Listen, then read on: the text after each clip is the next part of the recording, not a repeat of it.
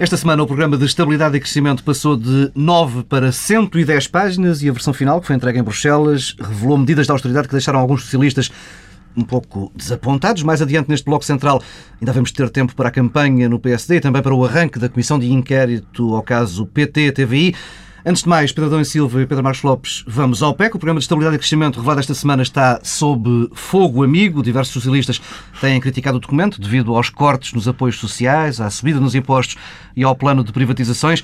A imprensa eh, do final de semana descreveu eh, demoradas discussões nas duas sessões do Conselho de Ministros e também uma concertação final entre o Executivo à volta de uma versão de apoio eh, ao PEC. Essa versão não terá convencido todo o elenco do governo. O Partido Socialista, eh, no Partido Socialista há também uma longa lista de vozes críticas. No grupo parlamentar houve mesmo um conjunto de deputados que defendeu em declaração de voto a inclusão da taxação das mais-valias no Orçamento de Estado deste ano, que relembra uma exigência do Bloco de Esquerda.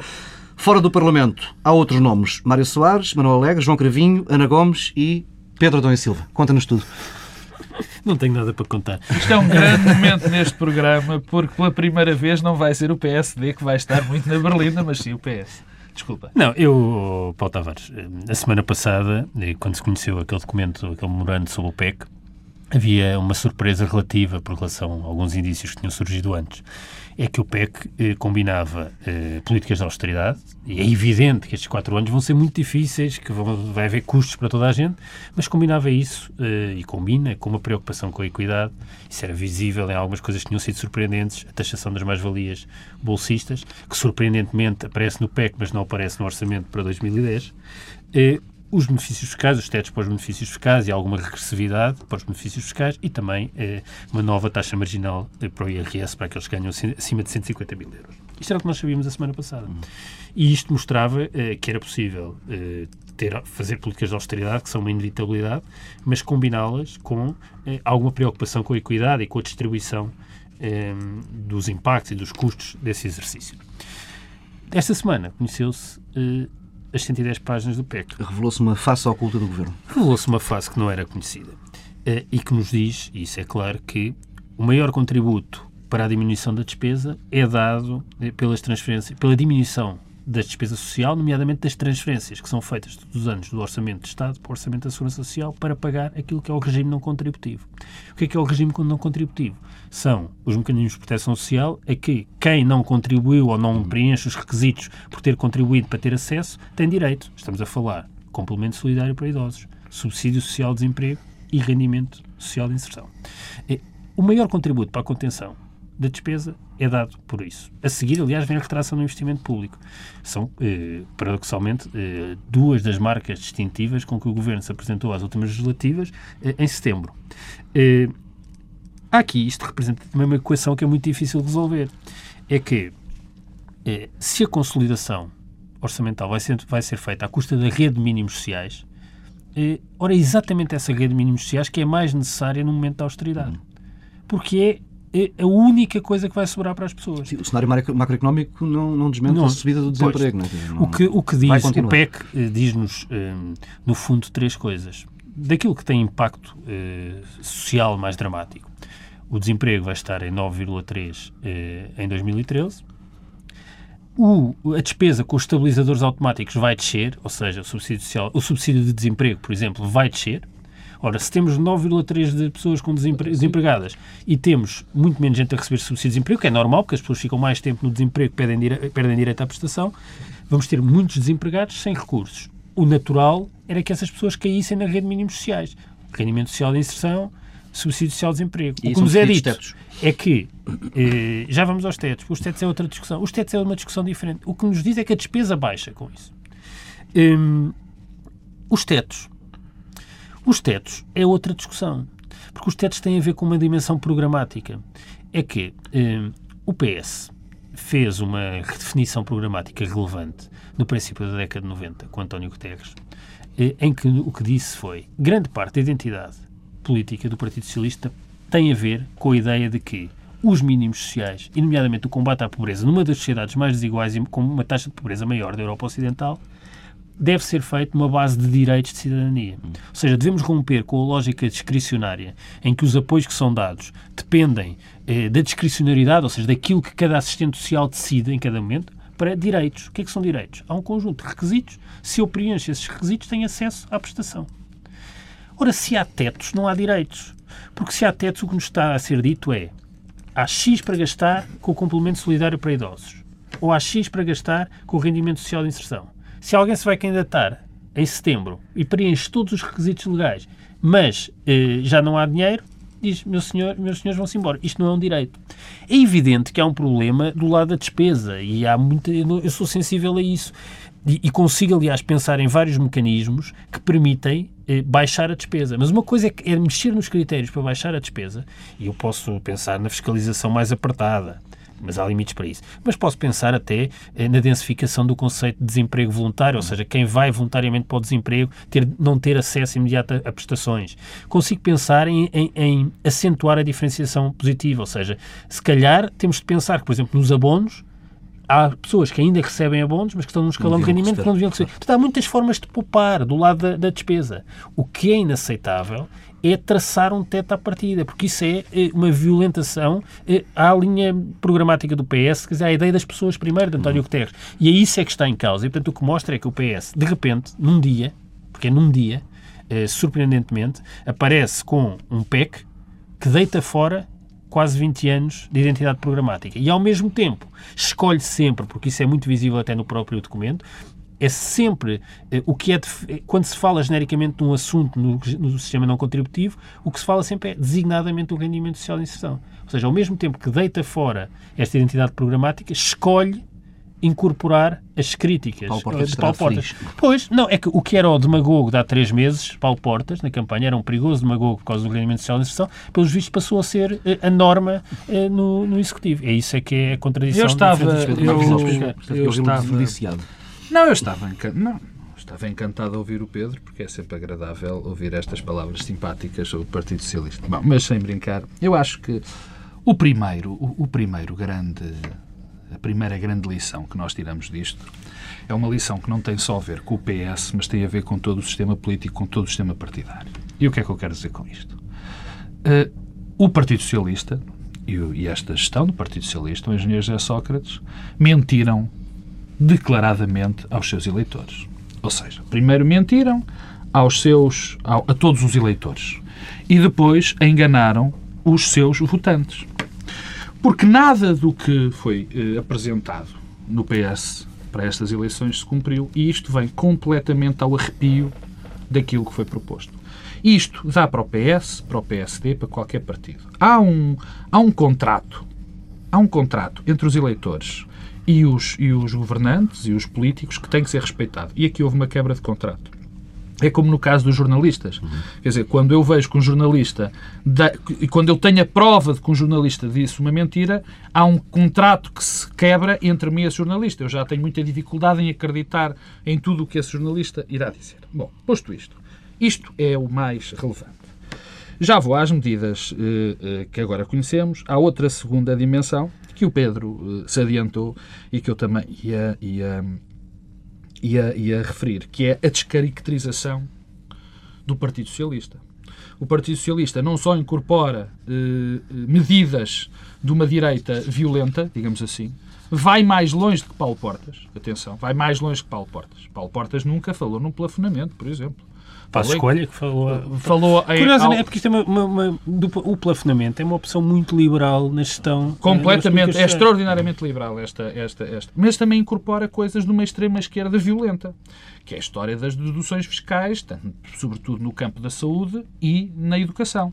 Porque o que isto leva é que haja um desincentivo brutal a que se vá para a saúde privada, que se vá para o ensino privado e que se concentre com todas as consequências que podemos estar aqui a dizer. Por exemplo, quem vai para o privado, vai, quem deixa de ir para o privado, porque tem menos incentivo a ir, vai sobrecarregar mais o público, tira mais opções para as pessoas irem para o privado. Mas isto levava cada uma destas medidas. para o privado. O, o conjunto dos portugueses não tem a de pagar e incentivar as pessoas a ir para o privado. Ora, exatamente. Bom, Portanto, não, ah, isso, isso está em causa nos benefícios. É porque quem, vai, quem utiliza os benefícios fiscais são as pessoas que estão nos escalões de rendimento mais elevados. Mais elevado. Oh, oh, Pedro, de acordo, mas aqui. Não, é eu só acho é que não é. Quer dizer, numa altura em que são precisos eh, esforços e de contenção do lado da despesa, não sei porque é que coletivamente devemos estar a pagar uh, e a contribuir não, para porque, pessoas não, Desculpa, porque tu limitas e também, para já, limitas a escolha dos cidadãos. De uma maneira Limita a escolha. Claro. Não, não tenha de financiar claro, a escolha. Mas desincentivas. Não, mas, não tenha de financiar não, mas por este lado, por este lado, matas também esse setor. Matas esse setor é porque, porque não é sustentável. A... Afinal, somos liberais e não, não, se o mercado funciona. Não, ou, ou, o mercado só funciona se é subsidiado Pedro, pelo não, Estado. Pedro, não é subsidiado pelo Estado. Pelo contrário.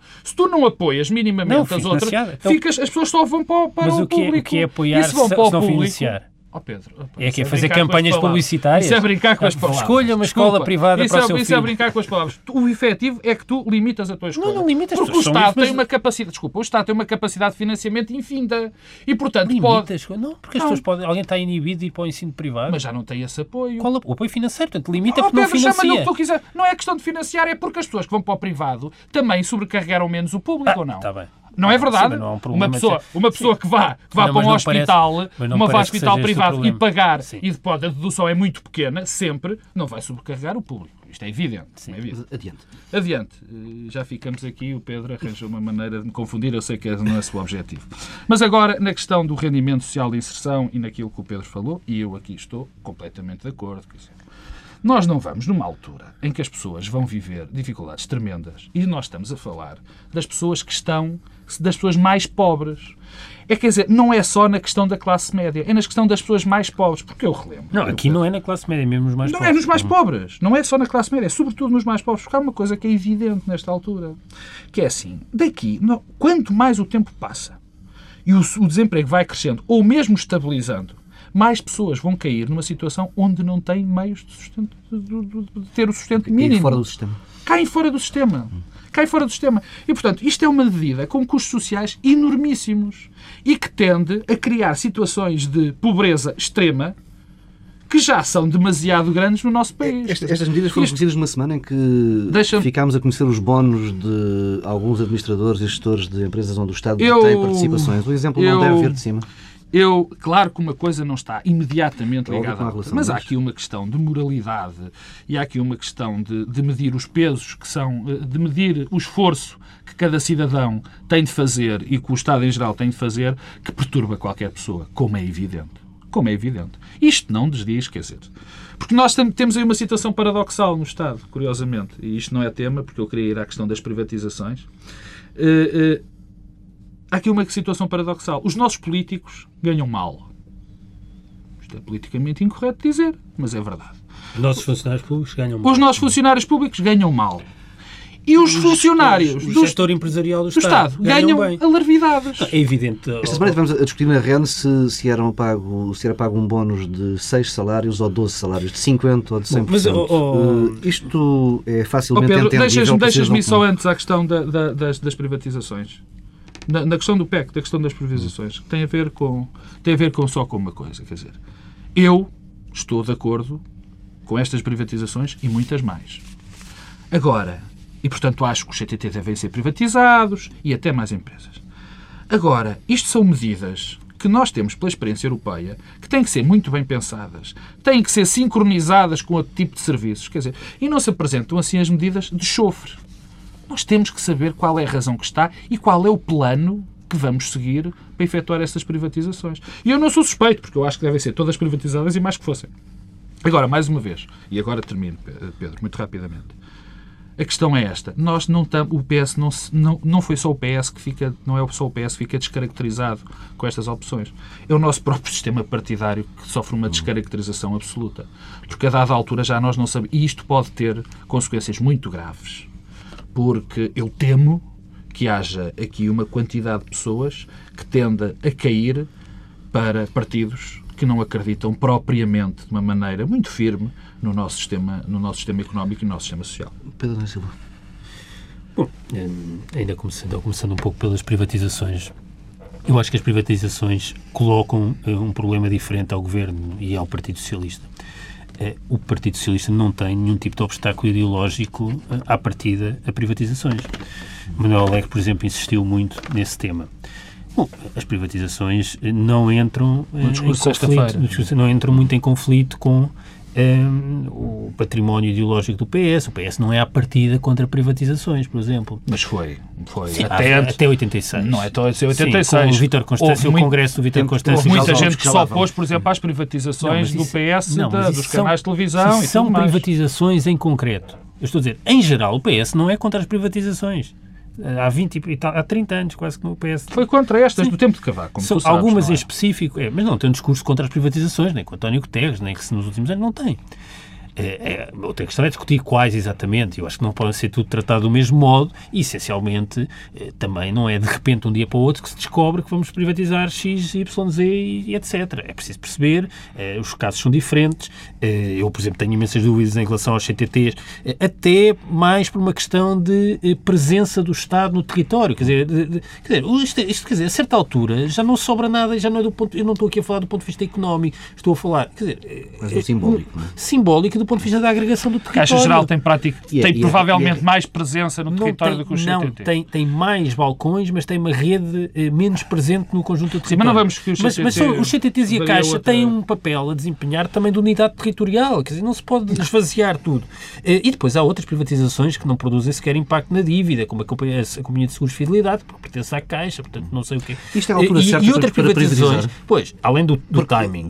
Mas depois... Não é a altura certa para taxar as mais-valias porque pois, o mercado não, não está... Mas, mas a taxação das mais-valias é o maior mito. Quer dizer, mas, uh, uh, mas, que mas, efeito, desculpa Pedro, que efeito vai ter a taxação das mais-valias numa altura onde não há crescimento da Bolsa? Não é verdade, a Bolsa tem crescido. Tem crescido. Oh, Pedro, a Bolsa mas tem crescido. Oh, Pedro, mas, Estamos a falar de um valor que era, Pedro, seria o valor estimado para a receita se a taxação das mais-valias entrasse em, em, vigor em 2010 Pedro. seria superior ao que se vai poupar Pedro. com o rendimento social de inserção em 4 anos. Eu só te recordo daquelas letrinhas é que, estão em, que, é que dizem os bancos quando vais comprar ações. Rentabilidades passadas não são garantia de rentabilidades futuras. Sim, tá e de uma coisa podes crer, o que tá está bem. para trás não vai, Bom, não vai existir tá para a frente. Vamos, é veremos, veremos. Mas então porquê é que esse, esse, argumento, esse, argumento, é normalmente suspenso quando se fala da vantagem dos sistemas de capitalização das pensões? Porque aí já se faz, uh, faz, faz, projeções de médio prazo a dizer que a rentabilidade é, futura é sempre superior. Porque não, não, só, não só nos mercados portugueses pois, que se fazem não, os investimentos é que, é que em ações. A, rendibilidade, a rendibilidade só, quer dizer, futura pode ser em última análise insistente sempre para tudo. Não sabemos, partimos do pressuposto que ela vai ser crescente. Mas isso é outra questão. Agora o problema é que há empresas onde a privatização eh, não compensa sequer os dividendos que, que se obtêm agora.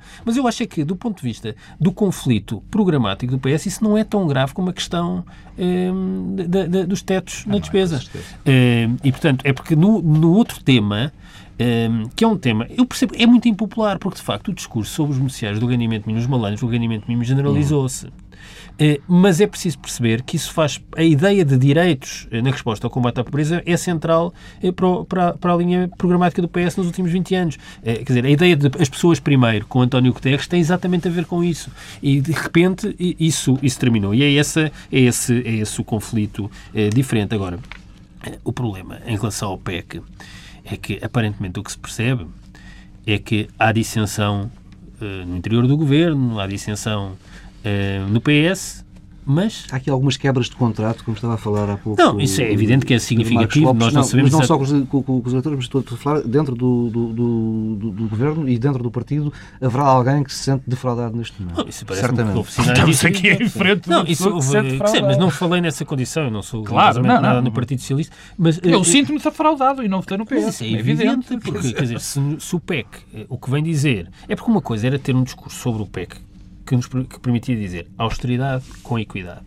Vai ser difícil para todos, mas há uma preocupação de distribuir eh, de modo diferente eh, os custos.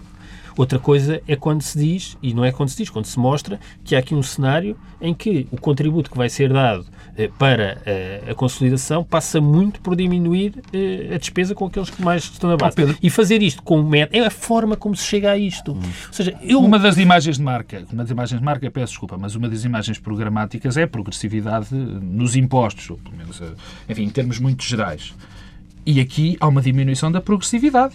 Não, Evidente. Porque, porque quer dizer, Evidente. Eu, como dizia há pouco, eu concebo que se baixa a despesa e acho que a relação entre despesa social e salários foi eh, atingindo uma diferença que é preciso contrariar, e, portanto a despesa social tem crescido hum. eh, bastante e se calhar é preciso que ela eh, não cresça ao ritmo que tem crescido. Agora, o modo como se faz isso é programaticamente muito diferente eh, eh, conter a despesa através da diferenciação positiva eh, e conter a despesa mais na base. Isso é muito diferente. E é por isso que isto eh, produz um conflito. Nós, mas nós sabemos, não sabemos exatamente eh, eh, o que é que se passou, mas há sinais e há uma sequência de notícias que nos dizem que houve uma forte dissensão no Conselho de Ministros. Há aí um facto político relevante. É a primeira vez que isso acontece hum. no governo de Ou pelo menos que se saiba, não é? Que se saiba. Que se... Bom, Isto, isso era o meu segundo ponto. Bem, o Conselho de Ministros serve também para, para os ministros se desentenderem. Só não existia Conselho de Ministros. Havia um diploma do ministro X ou do ministro Y. Diziam que sim. Mas... Diziam que sim os outros não discutiam. Portanto, a mas ideia é, do Conselho de Ministros até é agora essa. nada disso tinha transpirado cá Bom, mas a ideia é essa. Mas é isso que eu ia dizer. É que também há aqui um problema em relação ao PEC, eh, que é, eh, nós sabemos o que é que o Bloco de Esquerda pensa e faria se tivesse de fazer um PEC. O PC nem sequer pensamos, porque sabemos que é radicalmente contra a própria existência do PEC. O CDS e o PSD são favoráveis à existência de um pacto de estabilidade e, portanto, teriam de fazer um programa de estabilidade. Nada sabemos o que é que fariam diferente. O, o, o PSD nada diz como é que seria o PEC do PSD. O que, o que é sugerido é que... tolerante com o PSD o que, nesta o que altura seria, da vida política o que, seria, o, o, o que é sugerido é que o PSD não teria aquela preocupação com a equidade e seria ainda mais duro. Ehm, e, portanto, há aqui também. Eh, oh, temos eleições internas no PSD e não sabemos o que é que Paulo Rangel ou Passos Coelho uhum. pensam sobre o PEC, exatamente porque dizer, ah, não, uns dizem devíamos votar antes, depois, devíamos só votar quando houvesse líder, não devíamos ter, já, não devíamos votar. A, o PSD divide-se entre. Evidentemente não, não, isso é o mas o PSD, PS, o PSD divide-se entre não devíamos votar não. e devíamos votar depois. Não. Bom, mas muito bem tanto faz. Votar depois, antes ou não votar. E o que é que exatamente acham okay. que deviam ser o okay. PEC? É evidente que isso é um truque do Partido Socialista. Evidente, quer dizer esta história de se marcar uh, a votação do PEC para dia 25 e depois dizer Bem, que isso, isto e aquilo... Nós sabes, desculpa lá, que mas... eu te diga quanto a isso, isso é assim, truque é, é, o truque que ajuda a explicar a situação política portuguesa, que é o PSD não ter liderança Pedro, há vários Pedro, meses. Pedro, Pedro, é, oh, desculpa. É, o que é inenarrável é que o PSD chegue a finais de Pedro, março e não tenha líder. Pedro Adão e Silva. Pedro e depois venha dizer, ah, bem, tal, agora esperem mais um bocadinho que Pedro, nós demorámos, nós tivemos aqui um bocado, Pedro, isto foi confuso Pedro e tal. E Silva. Tu estás em frente e conheces muito bem que fazemos isto, estás à frente à pessoa que mais vezes, dentro de nós os três, mais disse que era insustentável. E era mais do que insustentável. Era lamentável e perigoso para a governação e para o Estado do país, o PS. Mas a minha, o PSD ter permanecido seis é que Pedro Passos Coelho, que agora, agora sacou questão... este coelho da cartola, é, sacou o coelho da cartola de dizer, ah, é, tal, esperem lá um bocadinho por nós, esperem aí que nós ainda estamos atrasados. A questão é verdade. Porquê é que o Pedro Passos é Coelho não se lembrou disso em é setembro? Ou em outubro? Quer dizer, é que nós sabemos há meses que era preciso fazer um orçamento de Estado e que ia, verdade. era preciso Pedro, fazer há quanto tempo é que foram marcadas as eleições no PSD? Sim, quando mas, ele disse, pois, o problema é que é, é esse. Pedro Passos Coelho aqui, mas esteve não, calado sobre isto não também. Tem a ver, não tem a ver com Pedro Passos Coelho, não tem a ver com Rangel, tem a ver com uma situação, com uma herança extremamente negativa que Manuela Ferreira Leite não só deixou para o PSD eh, por, por, toda a sua conduta até agora, e agora insistiu numa coisa ainda pior para o PSD, que é deixar o PSD completamente fragilizado, fa, fragilizado face a esse tipo de ataques, que são legítimos. Deixa-me, eu já sei que tu queres passar para o PSD, isto não, até era uma quero, boa dádiva para o PSD. eu só queria, eu queria dizer, em relação, em relação ao PEC, uh, uh, que não é propriamente em relação ao PEC, mas é em relação àquilo que o Pedro Adão Silva estava a dizer e tu também. Isto marcou também uma nova, uma nova imagem do governo e uma imagem do Partido Socialista. O Partido Socialista Nestes anos todos, e mesmo com estas convulsões que existiram, com todos os casos relacionados com José Sócrates e tudo mais, tinha conseguido manter uma imagem de união perfeita. Os setores mais à esquerda, eu até tenho medo de dizer setores mais à esquerda, mas os setores mais à esquerda, mais à direita, estavam razoavelmente serenados, ou pelo menos em termos de opinião pública estavam serenados. O governo mantinha-se unido. Bom, nós atingimos esta, esta coisa extraordinária de eu ter visto quinta-feira o ministro Santos Silva, ministro da Defesa, a fazer a defesa, peço desculpa desta, desta confusão de palavras, a fazer a defesa do PEC num, num canal de televisão. Aliás, o PEC é, é coisa, muito violento para a área da defesa. Que, que é uma, porque a lei de programação militar mas, é, sofre um Pedro, corte violento. Pedro, mas convenhamos que ver o ministro da Defesa falar do PEC e defender o PEC em qualquer lado já tinha vindo é uma coisa a liberdade de imprensa. Mas, mas, mas o que eu queria dizer era isto. Isto mostra que o PS está, eh, não se está a desmembrar, como é evidente, não está ainda a acontecer o que tem acontecido ao PSD nestes anos. Mas que isto é um sinal de fim de ciclo, ah, isto não é dúvida nenhuma. Porque as coisas começam a correr mal quando começam a correr mal por dentro não é pelas pressões de fora. E este é o primeiro sinal marcante, evidente, de uma maneira absolutamente clara, que há problemas e graves dentro do Partido Socialista. Silva, eh, até seguindo esta, esta linha de raciocínio, eh, a forma de comunicar eh, ao longo destas semanas tem sido perfeita. Nem por isso. Quer dizer, há, há coisas que estavam escondidas no documento, foram descobertas depois, não foi tudo revelado. Não, não é uma questão de estar escondida. Quer dizer, há um primeiro documento de 10 páginas e depois há um de 110 e há uma parte que não constava de 10 páginas e que é E na apresentação é, do documento é final eh, nem tudo não, foi dito. Eu, eu, Parece-me é que não há uma linha discursiva e estratégica do Governo Porque em relação a este convicção assunto. devia ser comunicada. Não, não é? há uma linha estratégica e discursiva em relação a este assunto. Não há.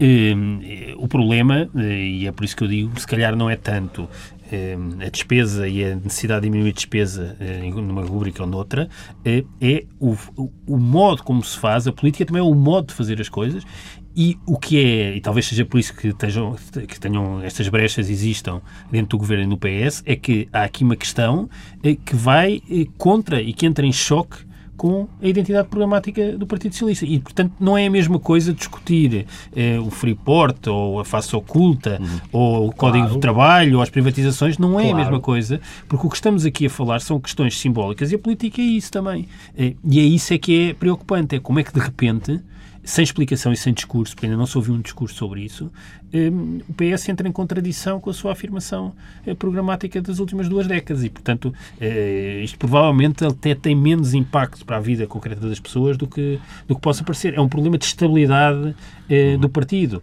E, de, E do de- próprio sistema e- partidário. e- sim, do partido, porque quer dizer, os partidos têm uma memória também. E uma memória que constrói a sua identidade. E o problema é que, de repente, é feita uma coisa que vai ao arrepio da memória do partido. E isso tem custos no médio prazo. Eh, e eu temo que tenha havido aqui uma subavaliação desses custos. E uma subavaliação dos custos no médio prazo e uma subavaliação daquilo que podem ser os efeitos eh, imediatos, como se viu esta É semana. Não sei se te Eh, lembras, há quatro meses ou há cinco meses estávamos a ver cartaz- cartazes na rua. O grande partido da esquerda democrática, nós estávamos a ver discurso, um discurso que era novo em José Sócrates, vamos lá ver se a gente se entende, que era o, escu- o escu- o discurso marcadamente de esquerda, e agora acontece isto que, atenção, também eu quero que fique bem claro, eu não acho que há aqui uma descaracterização, eu não acho que haja um desvio à direita disto. Não é um desvio Eu à acho direita, não é uma questão de desvio Não, à mas o que eu estou a dizer é que pode parecer, naquilo que eu disse, e em algumas coisas, se me permites, também aquilo que tu disseste. Mas parece que eu estou aqui a dizer que houve um desvio à direita. Quer dizer, o problema é que é um, é um, é um caminho sem caminho. É, misturamos medidas, eh, eh, como eu há bocado dizia, quase de extrema-esquerda, com medidas que fariam corar Paulo Portas. Quer dizer, não se vê aqui um caminho, não se vê um projeto. E nós não falamos ainda, porque agora é que não vamos ter mesmo tempo, do que tudo o que está feito ou que não está feito em relação ao crescimento económico. O Pedro dizia no último programa, o Pedro não Silva, e bem, que havia aqui uma previsão eh, eh, provavelmente pessimista em relação ao que vai ser o crescimento Aliás, Teixeira dos Santos na TSF a semana Sim, passada É claro, assumiu é que- claro. assumiu que podia é claro diminuir mais um ponto percentual ao déficit Mas atenção, 2010. por exemplo, no caso das exportações, nós esquecemos sempre de uma coisa Mas que é é um vital. pé e não um PEC. Não, há, há- há- há aqui uma questão nas exportações, nós, nós sistematicamente falamos. Tinha, estava a haver um caminho de diversificação do nosso perfil de exportações. Do perfil e dos mercados. Não, do perfil de- das exportações, sobretudo. Uma coisa é mudar o perfil que leva muito tempo. E outra coisa é mercado dos mercados, que também leva muito tempo. Nós não podemos, quer dizer, quem disser isto, francamente acho que está a mentir, a pensar que em três anos mudamos tanto o nosso perfil das nossas exportações como aos mercados. Quer dizer, isto não é feito por decreto. Nós agora não começamos a exportar para a China porque sim. Mas convenhamos que Portugal mudou muito desse ponto de vista, até num espaço curto de tempo no passado. Nós recente. mudamos bastante, e- mas olha, o breve espaço de tempo foram pai 7 ou 8 anos. Sim, não é? sim, sim. Não, não, mas mudamos. Mas Claro. mudamos. Apesar de que isso ainda tem muito pouco impacto nas contas, quando as Temos- vês. temos que Agora, ir- não, mas isto é que é vital. Portanto, aqui também há um Não, mas é, wishful é thinking. só uma coisa muito rápida. É evidente que este PEC eh, tem um cenário macroeconómico muito eh, eh, tímido. Eh, e eu acho que o mais É provável. o exercício contrário àquele que foi feito. É um exercício contrário ao que foi feito nos últimos 15, 16 meses, eh, do ponto de vista da gestão das expectativas do governo, eh, e que aposta na possibilidade das coisas correrem melhor e, com isso, fazer um brilharete no fim. E, portanto, a equação de que eu falava no início, o desemprego alto, sem proteção no desemprego e sem mínimos sociais, é uma equação que se calhar não se vai colocar porque, pura e simplesmente, há aqui um- uma Mas lá está, subavaliação. estamos no plano do crescimento. simbólico. Não é? Depois- Exatamente. Uh, O PSD vai entrar uh, já esta segunda-feira na última semana de campanha. Em entrevista à RTP, um, o, o, Pedro Passos Coelho deu um, um passo em frente, ainda que algo tímido, mas deu. O candidato diz que se chegar à liderança do partido e se vir sinais de que os portugueses querem um novo governo, uh, avança com uma moção de censura. Por sinais aqui entenda-se, sondagens favoráveis ao PSD, com uma viragem clara. Isso é um entendimento de, de, de faltava. Exatamente. Mas, Sinais pode ser uma coisa, uma visão transcendente um ou mesmo mística. ou um sinal vindo de Belém. Paulo Rangel lançou um desafio a José Sócrates para que ele fosse à, à Comissão de, de Inquérito ao caso do PTTV de Vivos. Como é que tem assistido esta, esta semana? Ouviu-se aqui no estúdio, ouviu-se aqui um estúdio, um um, um alívio, um, um distendimento da parte de Pedro Adão e Silva em relação. Finalmente vamos estar ao PSD, não, que é o que nós temos que é, falar. Como é evidente, estou a brincar. Uh, uh, houve um distendimento pela questão que nós há dois anos gastamos 95% do tempo a falar do PSD e 5% do PS. Também é preciso dizê-lo. E, portanto, voltando. Não, eu, como, como é evidente, não tenho. Não sei se, se, se o Passos Coelho queria dizer isso eh, baseado nas sondagens, uhum. ou numa possível sondagem. O que nós sabemos é que ganhe Paulo Rangel, ganhe Passos Coelho. Não parece que existam. Enfim, é normal depois de um processo destes, o líder do, do partido eh, normalmente tem sondagens eh, simpáticas, cresce o, o bem, partido se, das sondagens. Se o próximo congresso correr tão bem como o último... Bom, de facto, o último congresso não contribuiu para a, a palavra... Ah, e a promessa de mais um congresso programático para setembro continua. Bom, continua ora bem, 32, sim, 33, Passos 33, 34, eleito, vai... 33, 34. Portanto, vamos bater o recorde mundial, provavelmente, do Congresso. mais um Congresso para setembro. Se em setembro, ora bem, o último foi o 32 nós daqui a 15 dias vamos estar em Carcavel no 33 e depois passamos para o 34 Bom, enfim. E ainda vai haver o 35 que ele vai escolher o candidato às eleições legislativas uh... do PSD. Bom, Uh, nem vou responder a esta provocação feroz daqui do, do Adão e Silva. Bom, mas no que diz respeito a essa, a essa, a essa afirmação de Passos Coelho, uh, há uma coisa que me parece evidente, eu já disse aqui isto variadíssimas vezes, eu acho que não há condições, de facto, não acho que há condições, não acho que existam condições de governabilidade neste hum. país com o nosso cenário na, na Assembleia da República. Mas é necessário que os candidatos fossem mais claros isto... neste ponto. Não, é difícil porque eles protegem-se sempre, porque nós também sabemos, nós também sabemos que há um risco, há um risco associado a dizer que se vão pedir eleições antecipadas. Há um risco associado porque normalmente o eleitorado não encara bem este tipo de situações. Castiga mas, estabiliza. Mas, mas, não há isto nada e disto é uma ciência perfeita. O que, o que, o que, esta, o que, esta, o que esta semana nos, nos, nos trouxe em relação ao, ao, ao, à, à, corrida às eleições, à corrida à liderança do PSD foi uma coisa muito simples. É que uh, o Dr. Santana Lopes e os delegados que votaram na proposta fizeram com que se falasse muito pouco dos candidatos, muito, muito pouco das suas propostas, muito pouco daquilo que querem para o país no que diz respeito até ao PEC e outras coisas, e se falasse muito na lei da rolha. Que, penso que vai ser o tema, e já o, avianço, o, o avanço, é um tema não tema. Quer dizer, o facto desta lei existir no PSD é indiferente. Vamos lá ser claros. Quer dizer, isto não é aplicável Nenhum do partido aplica isto de uma forma feroz. Bem, o Partido Socialista já tinha tido que expulsar, por exemplo, Manela Alegre. Manela Alegre foi candidato uh, uh, uh, às presidenciais. Mas isso o, não, não viola nenhum, nenhum estatuto. Pedro, mas é criticou, criticou, por exemplo, criticou, por exemplo, e foi contra, e foi contra de, diplomas que eram vitais para a governação do PS, por exemplo. Bom, e no caso do PS ainda vamos mais longe. No caso do PSD, Cavaco Silva não, nunca teria sido Primeiro-Ministro nem Presidente da República, porque no tempo de Balsemão escreveu um texto absolutamente mortal. Isto não tem importância, só teve importância porque Santana Lopes está sempre a querer ajustar contas com o passado. E, e claro, e como isto tem piada, isto foi-se arrastando. Nada mais do que isso. Não, quer dizer, o tema da moção de censura. Eu recordava que Marcelo Rebelo de Sousa, na intervenção no Congresso da semana passada, disse que uma das coisas que, que ele traçou e definiu na estratégia eh, do PSD é que era preciso estabilidade na oposição e o PSD não podia alinhar em coligações negativas em assuntos essenciais para a sua identidade. Ora, eh, Paulo Rangel eh, e aí Passos Coelho eh, não podem oferecer estabilidade. Não podem estar muito tempo na oposição. Eh, e dependem de coligações negativas e vão ter de provocar uma crise. Eh, e vão ter de provocar uma crise. E é evidente que, do ponto de vista interno, eh, o que me espanta é que isto não tenha acontecido no Congresso. Quer Passos Coelho, quer Rangel, mas eu diria mais Rangel, precisa de sacar um coelho da cartola. E o coelho da cartola é dizer: eu, se ganhar, vou apresentar uma moção de censura. E porquê? Porque convenhamos que é o corolário lógico do discurso político que tem sido feito por Paulo Rangel e Passos Coelho. É muito difícil compreender como é que o tipo e o nível de críticas que são feitas a José Sócrates... E de Francisco Louçã, e de Francisco Louçã, e de, e de, e de, e de Paulo sim, Portas, sim, mas o problema, e dos outros... Paulo Portas é verdade. Uh, uh, do ponto de vista da sua afirmação interna também no, no partido. E, portanto, é natural uh, que isto aconteça e o facto de haver um primeiro que sugere isso vai obrigar o outro a posicionar-se. E eu não me parece como é que é possível chegar às, ao dia das diretas sem que ambos eh, digam qualquer coisa sobre se apresentarão Por duas razões, moções de censura. Agora, eh, o problema aqui chama-se Aníbal Cavaco Silva. Eh, que eh, tem um, uma, agenda uma, agenda e um interesse estratégico que colide com o interesse estratégico de Paulo Rangel e de Passos Coelho. Daí que, eu, para mim, foi uma novidade este 34º Congresso Programático. Depois do estatutário temos o Congresso Ordinário, para depois temos um programático, uhum. mas vai haver um 35º Congresso. Se não houver uma crise política agora, para vai que, haver um 35º Congresso.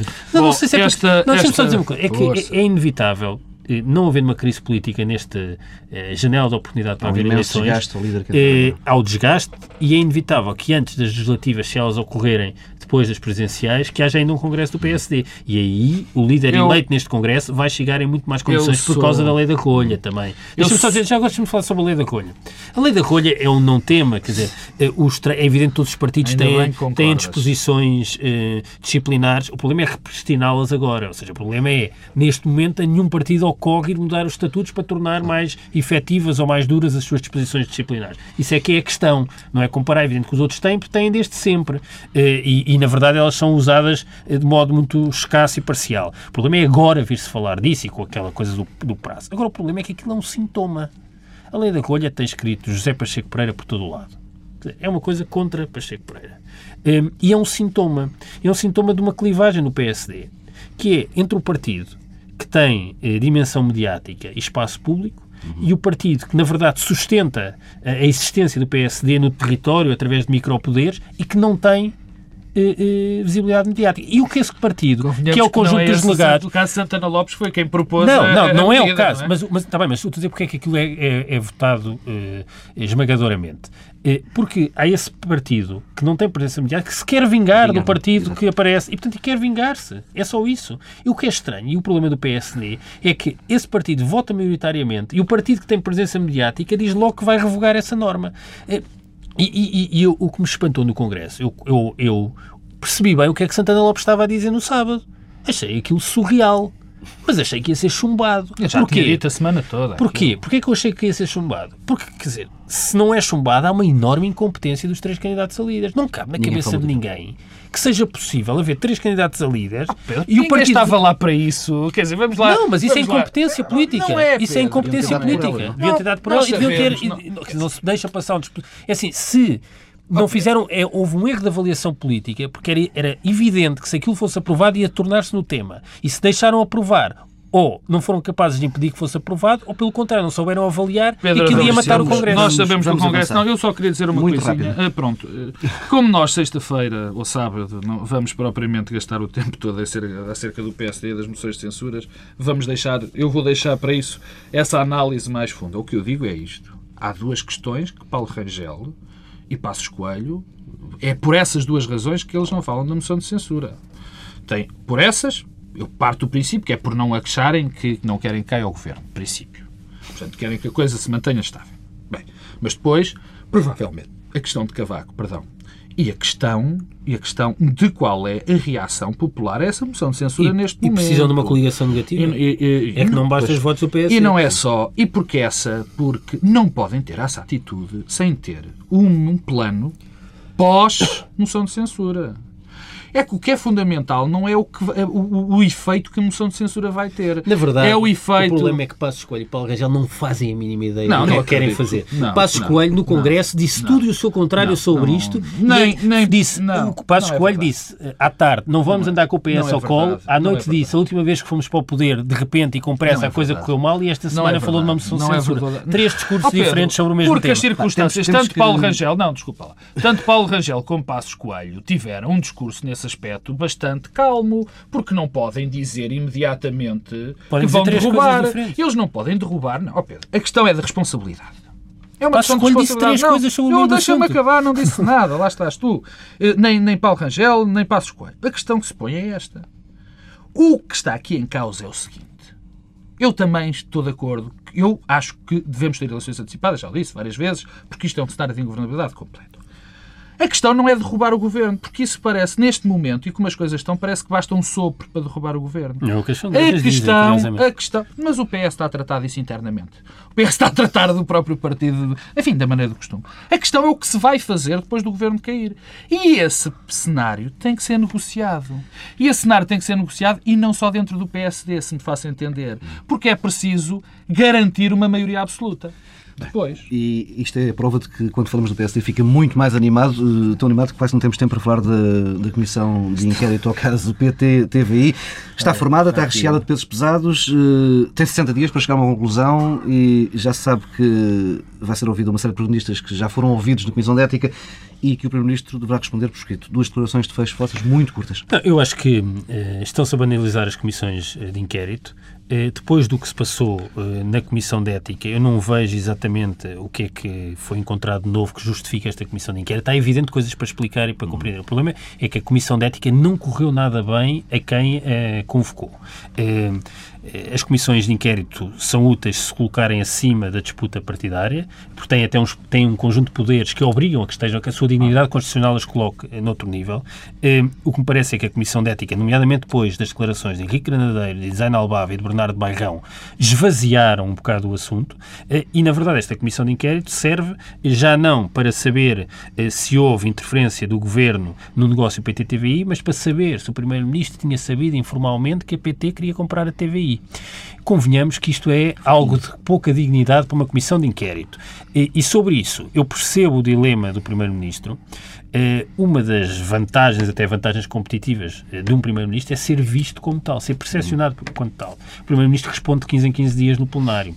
Eu percebo que tenha sido feita essa avaliação. Eh, o Primeiro-Ministro a ir a uma comissão de inquérito com aquele tipo de poderes para tratar de saber se tinha sabido informalmente este negócio, estava a colocar-se numa posição que não é a mais vantajosa para ser visto alguém que é Primeiro-Ministro. Eh, é difícil perceber se os custos de não ir e responder por escrito eh, são superiores a ir e é uma coisa, quer dizer, conhecendo José Sócrates como ator político daquilo que se vê no Parlamento, não teria dificuldade nenhuma em responder àqueles deputados sobre este assunto. Portanto, não é um problema do desconforto uh... daquilo que possa ter de dizer, é um desconforto do lugar em que se ia colocar.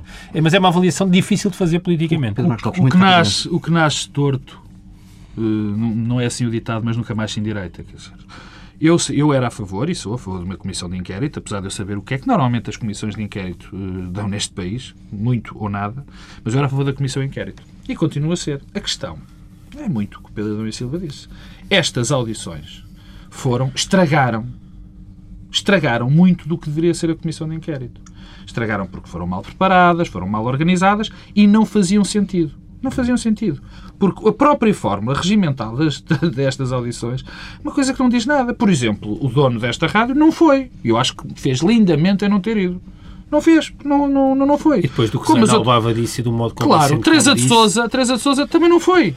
Porque não achava que aquilo tivesse uma dignidade. Portanto, mas gastaram-se montanhas de situações, estragaram-se argumentos, puseram-se em causa pessoas que agora vão ser postas outra vez. Quer dizer, e nada disto resultou. Resultaram só em soundbites, resultou em nada. E por causa disto, por causa disto que se passou, estragou-se muito do que se vai passar na comissão de inquérito. E, mais uma vez, eu relembro, é bom que a comissão de inquérito seja para se saber se o governo teve interferência direta ou não neste tipo de negócios. Que seja isto claro, é para saber isto. Ou então vai-se fazer da Comissão de Ética assim uma espécie de uma revista de fofocas que não é propriamente, não tem propriamente a dignidade de um Parlamento. Fica por aqui esta edição do Bloco Central. Regressamos para a semana, na, à mesma hora. Relembro que há a tal caixa de reclamações, blococentral.tsf.pt.